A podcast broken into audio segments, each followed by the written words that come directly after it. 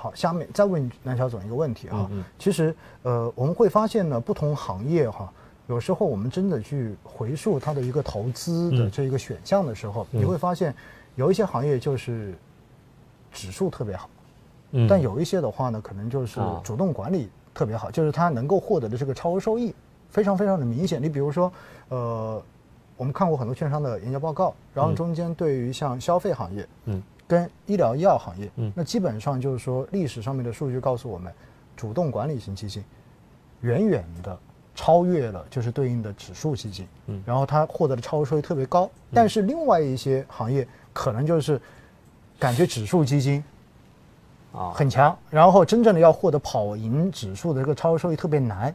那军工是怎么一个军状态呢工？应该也有报告吧？应该也是主动型的，远远超越这个行业指数吧？也是也是主动超越行业指数啊哈。其实我能不能这样理解哈？就是站在一个非常通俗的角度去理解的话，如果因为指数代表的是一个行业的平均水平嘛，对的对不对？对那如果整个行业发展比较均衡的话，嗯有可能你要获得超额收益就特别难。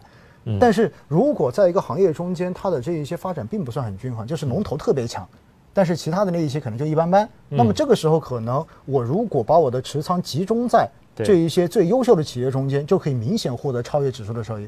对，这是一种情况，就龙头嗯特别强。还有一种就是你这个子板块内的差异比较大，对吧？哦有一些子板块的差异比较大啊，有一些这个赛道很好，嗯如果把那个呃配置更往那些赛道上面去集中和偏向的话呢，也会获得超额收益。然后明白，就是在一级行业下面，它还有二级行业，还有啊其他的这种细分赛道。对然后有一些明显的机会要好于另外一些的时候，那这个时候也会很明显。是这样的，哦，所以所以的话，嗯也就意味着军工行业的话，其实选主动基应该说获得超额收益的这个几率还是比较大的。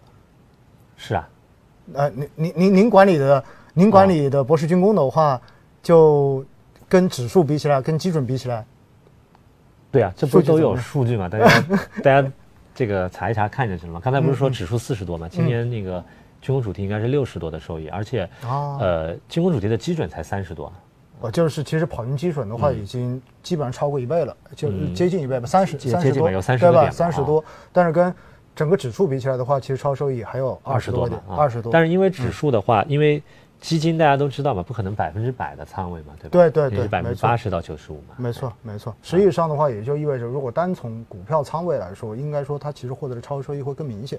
只不过因为本身有这一个其他的仓位在这里，所以它嗯等于被动的把这个仓位往下有有所降低。嗯，我觉得对大方向都不影响，就是它那个主动型能能够跑出阿尔法的这个这个呃背后的核心的逻辑，刚才也讲了。嗯嗯就您嗯提到的，要不就是龙头的公司好，要么就是细分的赛道好对，哎，那这里要追问一下南小总了啊啊，因为您讲到了细分赛道，啊。那想问一下军工中间的话，嗯其实真正细分赛道它大概分了哪几个？就是主要的细分赛道。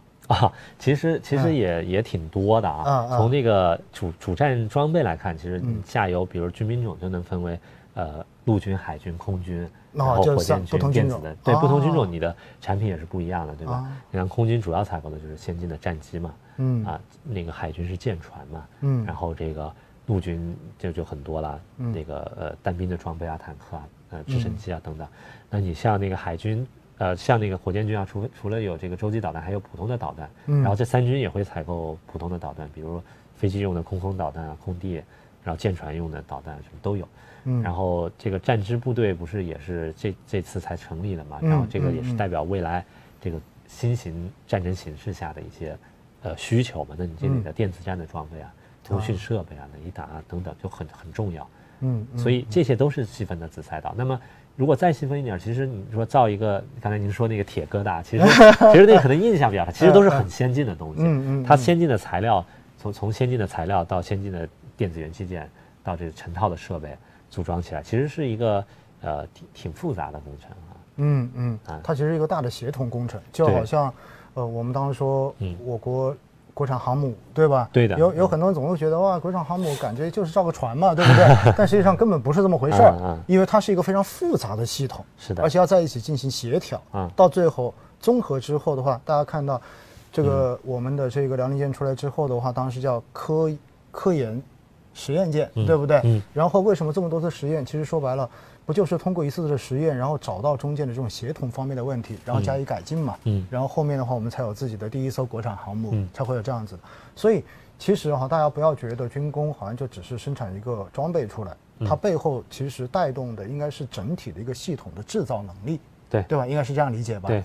那好，那说到这里之后呢，就还想再问一下南桥总哈，其实说军工，大家平时可能看的最多的，那么看飞机，然后看导弹。然后看舰船，嗯，那其实看到这么多的新装备不断的，比如说舰船不断的下水，是吧？这种大的舰下水，然后看到像呃运二零也好，然后说最近炒的比较热的，说运二零好像已经换上了国产的那个国产二十啊，对，发动机了，对不对？那是不是每次看到这些东西的话，基本上就可以认为，其实只要我们的这一些装备明显看得到的这种进步。在不断进行的话，实际上我们就可以安心的把我们手中的军工基金给拿着，你反正就看得到希望嘛，对不对？那那什有没有什么有没有什么信号出现的时候，是大家可能就不太适合继续去持有的？有这种吗？我我我觉得这个理解啊是相对还是简单的，因为投资还是挺复杂的，是吧？特别刚才也聊到这个军工的板块，呃，其实细分的东西很多，呃，从上游到下游都很多，所以。还是要去呃，这个这个具体的去研究，就是自我是以自下而上挑股票为主啊，结合自上而下的判断为呃辅助。那么这个就我仅仅我我是觉得挺难用一个简单的指标来判断。实话实说，这个嗯嗯呃，但是就是说呃，我看我这么回答吧，就是在一个呃未来成长性很好的赛道上面，嗯，其实去呃。拿的持有的时间相对长一点啊，比如一年以上啊，能够去相对更容易的获得超额收益。主要的超额收益来源就是你你在这个成长性的板块中的好的公司去分享了企业成长的收益。嗯啊，这个拉长一点，我觉得是可行可复制的。嗯嗯，而且我也比较践行我自己成这个投资理念是这样子。明白。其实蓝校总一直在强调的就是呢，呃，因为作为普通投资者，作为散户投资者。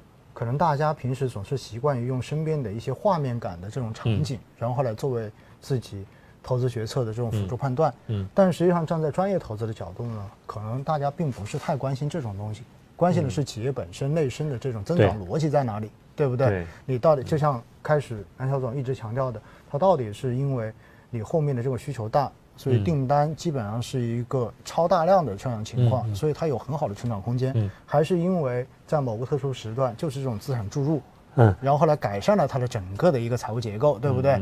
这其实就是专业投资者跟普通投资者最大的一个区别。嗯，所以大家记住了哈，我们自己去投军工的时候，很多人喜欢去看消息，然后看到对岸出了一个什么样子对我们紧迫的消息，然后大家就觉得哇，军工是不是要涨一涨，对不对？嗯，但是。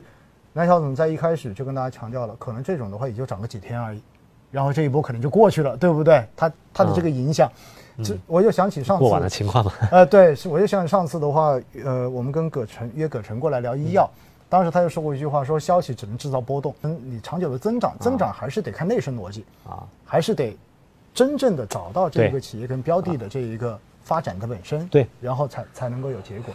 所以还是那句话哈，就是专业的事情交给专业的人来做，嗯，这样子的话呢，才能够把这个行业真正的看得清楚。我们要做的事情其实就是你自己到底相不相信这一个方向，或者说相不相信这个行业，它是有一个比较好的前景，嗯，长期投资的前景是在这里的。